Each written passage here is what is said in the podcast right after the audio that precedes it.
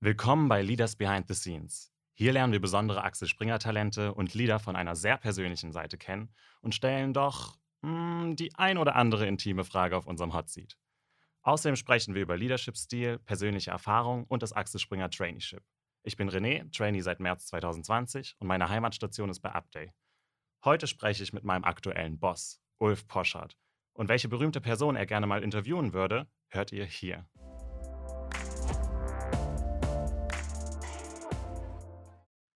Hi Ulf. Hallo René. Würdest du dich einmal kurz vorstellen? Ja, ich bin äh, Ulf Poschardt und bin Chefredakteur der Weltgruppe und Sprecher der Geschäftsführung. Und für mich gibt es nichts Schöneres, als Journalist zu sein. Ja, wir wollen dir heute natürlich ein paar private Details von den Lippen ziehen. und deshalb bist du bereit für unseren Hot Seat. Kurze Fragen, kurze Antworten. Ich probier's. Super. Ich gebe mein Bestes. Wie würdest du dich in einem Wort beschreiben? Ernst. Was war dein allererster Job? Ich habe äh, Klimaschächte in der Textilgruppe in Hof gereinigt. Was war das schlechteste Buch, das du je gelesen hast? Die schlechten vergesse ich. kann mich eigentlich nur an die guten erinnern. Was war das letzte? Also alles, was an deutschsprachiger Literatur im Augenblick so gefeiert wird, äh, bis auf Maxim Biller und Christian Kracht, ist de facto unlesbar. Wenn du noch mal was komplett anderes studieren könntest, was würdest du machen? Ich würde zum Philosophiestudium, das ich unbedingt immer machen würde, ich würde noch Theologie studieren wollen. Deine Lieblingszeitung außer Welt? Die Taz. Wen würdest du anrufen, um dich aus dem Gefängnis zu holen? Dennis. Welche berühmte Person würdest du gern mal interviewen? Donald Trump. Was regt dich derzeit so richtig auf? Die ARD-Themenwoche. Bist du schon mal mit dem Weltballon am Potsdamer Platz geflogen? Nee, traue ich mich nicht. Super, vielen Dank dir, Ulf. Dann lass uns doch jetzt mal in den Gesprächsteil übergehen. Wir wollen über Leadership und das Traineeship sprechen. Und du hast ja jetzt auch eine neue Rolle hier bei Welt. Vielleicht willst du darüber noch mal ein bisschen berichten. Ja, nein, ich glaube, meine Rolle hat sich nur weiterentwickelt und ich bin wahnsinnig glücklich und dankbar, neben dem schönsten Job, den man haben kann, nämlich Chefredakteur der Weltgruppe zu sein und sich um all diesen im Augenblick ja so wichtigen und spannenden und fordernden Journalismus kümmern zu dürfen, auch die Verantwortung äh, übertragen äh, zu bekommen, sich um die wirtschaftlichen Perspektiven für diesen Journalismus zu bemühen. Und ich glaube, wir erleben gerade einen wirklich fast disruptiven Bruch in der medialen Nutzungsgewohnheit, in der Routine. Du bist ja eine Generation, die quasi selbstverständlich schon mit digitalen Medien aufgewachsen ist. Ich komme noch aus einer Generation, äh, wo man montags den Spiegel gekauft hat und jeden Tag eine Regional-Tageszeitung hatte und ab und an mal eine überregionale Tageszeitung dazu gekauft hat. Und dann gab es drei Fernsehprogramme.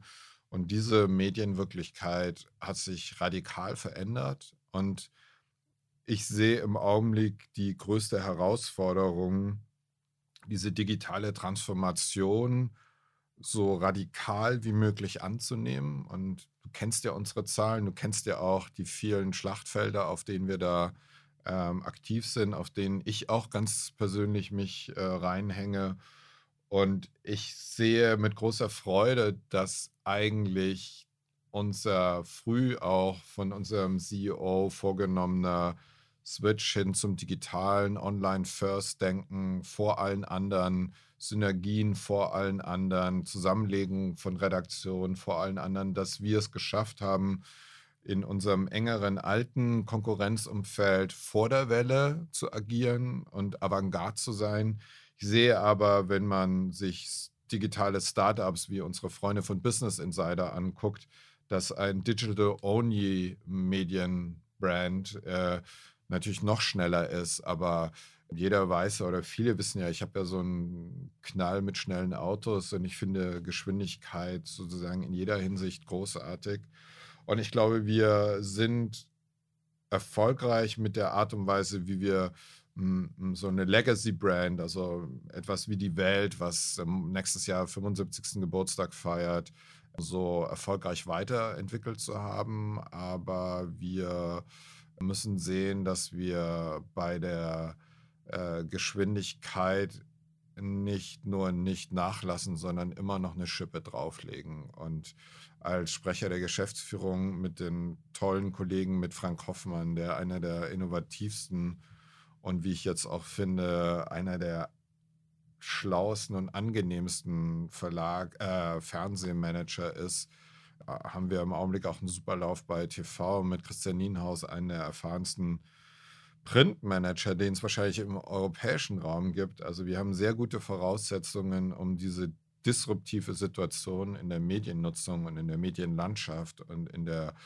äh, in, in einem publizistischen Gefüge für uns zu nutzen. Genau, du bist Chefredakteur und Sprecher der Geschäftsführung. Und wie würdest du dich denn als Leader beschreiben? Was macht für dich einen guten Leader oder einen guten Chef aus? Also ich glaube, ähm, total viel Spaß bei der Arbeit. Also ich freue mich jeden Morgen, äh, wenn ich die Kinder in die Schule gebracht habe, in die Schulen gebracht habe. Einfach, ich freue mich richtig, hierher zu kommen. Ist eigentlich komisch, weil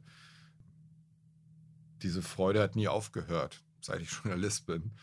Und ich freue mich hierher zu kommen. Ich freue mich aufs Team. Ich freue mich auf die Themen. Ich freue mich auf alles, was in der Welt passiert und dass wir ähm, das einordnen können, dass wir investigative Recherchen haben, da wo ich finde, da stimmt irgendwas nicht und dass wir einfach so ein, ja, also ich glaube, es gibt im Augenblick, ich kann mir keinen schöneren Job vorstellen. Und ich finde, wenn man selber so eine Freude an dem hat, was man macht, äh, wenn man die Kollegen mitnehmen kann, ist das großartig. Und ich finde das wichtig. Ich glaube, ganz wichtig ist, dass man inspirierend ist. Ich verstehe mein tägliches Geschäft auch in möglichst großer Effizienz, möglichst, Effizienz, möglichst viele Leute bei dem mitzunehmen, von dem ich glaube, da müssen wir hin. Und das kann man sehr sachlich machen oder das kann man versuchen, so mit einer hohen emotionalen und auch äh, in Teilen vielleicht komischen Ansprache, so um um so eine disruptive Innovation äh, rauszukitzeln, muss man, glaube ich, auch ungewöhnliche Wege gehen. Und da experimentiere ich eigentlich jeden Tag. Du sitzt ja in den, oder stehst ja in den Konferenzen mit dabei. Ähm, da versuche ich eigentlich jeden Tag was Neues. Und äh, da sind wir auch beim zentralen Thema. Ich glaube, in disruptiven Zeiten ist Status Quo-Routine ein Albtraum. Ich glaube, wir müssen uns jeden Tag challengen, Dinge komplett anders zu sehen, neu anzugehen, ähm, Trial and Error, Fehlerkultur, Dinge auszuprobieren. Also, dass man einfach rast und ruhelos an all diesen Themen arbeitet, um den schönen Lauf, den wir haben im Digitalen, im TV, mit der Welt am Sonntag, aber auch sonst so die Marke Welt, äh, welches Saying, Saying wir in Politik und Wirtschaft haben, jetzt auch in der Wissenschaft gerade hm, was das Feuilleton jeden Tag an sensationellen Essays. Ich habe gerade Jonathan Franzen Interview zu Ende gelesen. Ähm, äh, also wie, wie, ich bin sehr glücklich darüber, wo wir sind. Und je besser es läuft, umso motivierter bin ich. Äh, da, da denke ich immer, wenn das geht, da geht noch mehr. Und ich glaube, da muss man die Leute mitnehmen.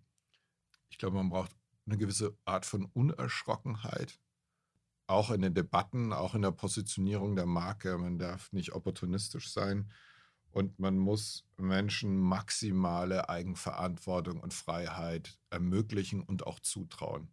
Ja, das denke ich auch. Das habe ich so mitbekommen hier bei meiner Station. Was ich so gelernt habe, gerade von dir als Führungsperson, ist wirklich dieser Enthusiasmus, irgendwie auch auf die Arbeit zu kommen und das an die Mitarbeiter weiterzutragen und da einfach die Freiheit denen zu lassen. Das zu zeigen, was sie können und sich auch beweisen zu dürfen. Und das erlaubst du auf jeden Fall im Tagesgeschäft. Ich will das. Also ich muss ganz ehrlich sagen, zu meinem Spaß, äh, ohne das jetzt überhedonistisch formulieren zu wollen, aber nichts ist doch öder, als zu glauben, dass Menschen, für die man eine Verantwortung hat, Kopiermaschinen der eigenen Weltanschauungen und Angänge und Strategien und Haltungen ist. Äh, ich finde nichts schöner als freie Menschen. Das ist mein Ideal für alles. Ähm, zur Freiheit gehört Verantwortung. Und wenn man in der Lage ist, den Menschen hier so diese Art von Freiheit, die man selbst bei aller obsessiven, äh, workaholic-mäßigen Begeisterung fürs Arbeiten, wenn man das Gefühl gibt, dass man hier unentfremdet ganz bei sich sein kann mit dem, was man versucht, dann ist da schon viel gewonnen, weil ich glaube, Menschen, die unentfremdet arbeiten, ist übrigens eine alte linke Idee aus dem frühen 19. Jahrhundert, äh, der junge Marx hatte das auch immer so als eine Idee, äh, bevor er dann sein eigenes Warnsystem aufgebaut hat. Ähm, also wir haben eigentlich die Chance, mit diesen neuen Formen von Journalismus und Wissensvermittlung und äh, Erklärbedürftigkeit vieler Dinge, wir können quasi United Artists mäßig ganz frei an den wichtigsten Themen der Zeit arbeiten und, und die Freiheit entsteht durch Freiräume.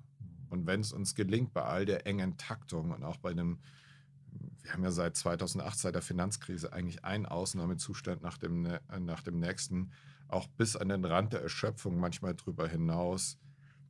Wenn man frei ist, dann gibt man immer noch mehr. Ja, vielleicht dann auch mit Blick auf die aktuelle Lage. Wie passt denn da für dich Remote Work und Redaktion zusammen? Ich finde auch da die Freiheit, also ich freue mich hierher zu kommen. Es geht auch zu Hause zu arbeiten, aber für mich ist schon hm, die Interaktion mit den Kolleginnen und Kollegen ganz wichtig. Ich glaube auch, ein Chefredakteur muss anwesend sein im Zweifelsfall. Da bin ich ganz altmodisch.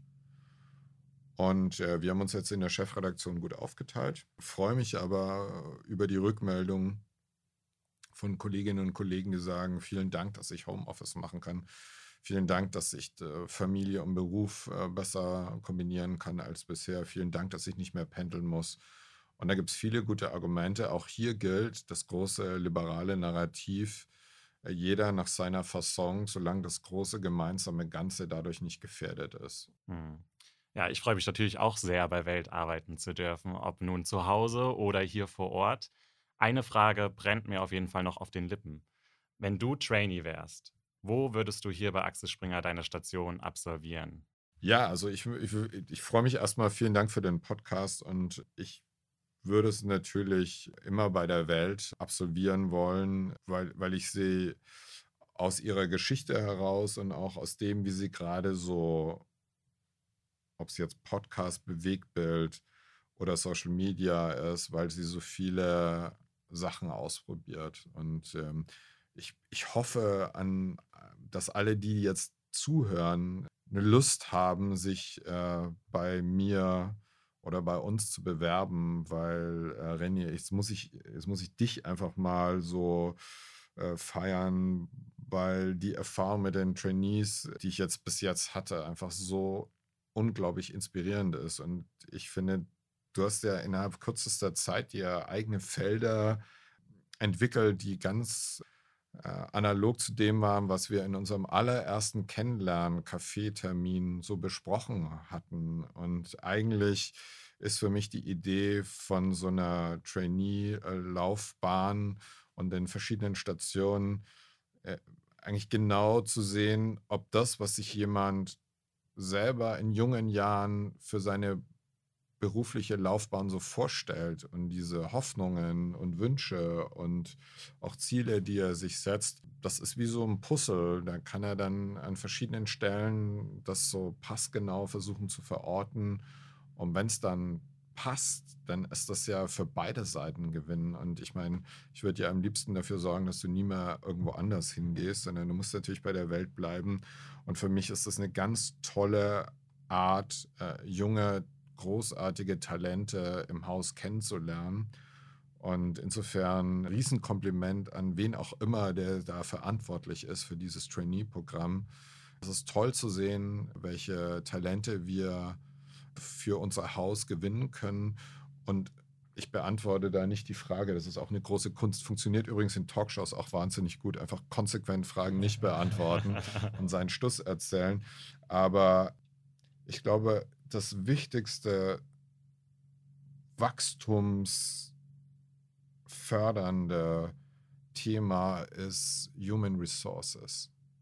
wir müssen beim War on Talent einfach einer der attraktivsten Arbeitgeber in, in Deutschland oder gerne auch in Europa werden. Ich finde ja auch, wir müssen auch internationaler werden. Und das geht nur mit solchen Programmen. Und wenn sich dann rumspricht, dass es hier auch echt Spaß macht, oder wenn du dann in deiner Peer erzählst, ja Mensch bei der Welt, ich habe da jetzt nicht nur rumgesessen und habe ab und an mal ein paar Post-its auf irgendeine Flipchart-Präsentation ähm, geklebt, sondern ich war wirklich in Eigenverantwortung mit auch größeren Themen befasst, dann wäre das eine wunderbare Rückmeldung. Und wenn ich das in dem Podcast loswerden darf, also schickt mir da auch gerne eure Wünsche, weil ich würde gerne hören, ja, was, was wünscht man sich eigentlich von so einer Trainee-Station? Was sollte unbedingt dabei sein? Ich meine, du hast jetzt äh, auch mal ein, zwei Tage beim Fernsehsender gehabt und ich finde ja, wir, wir haben ja viele interessante Orte und wir machen ja viel Interessantes und das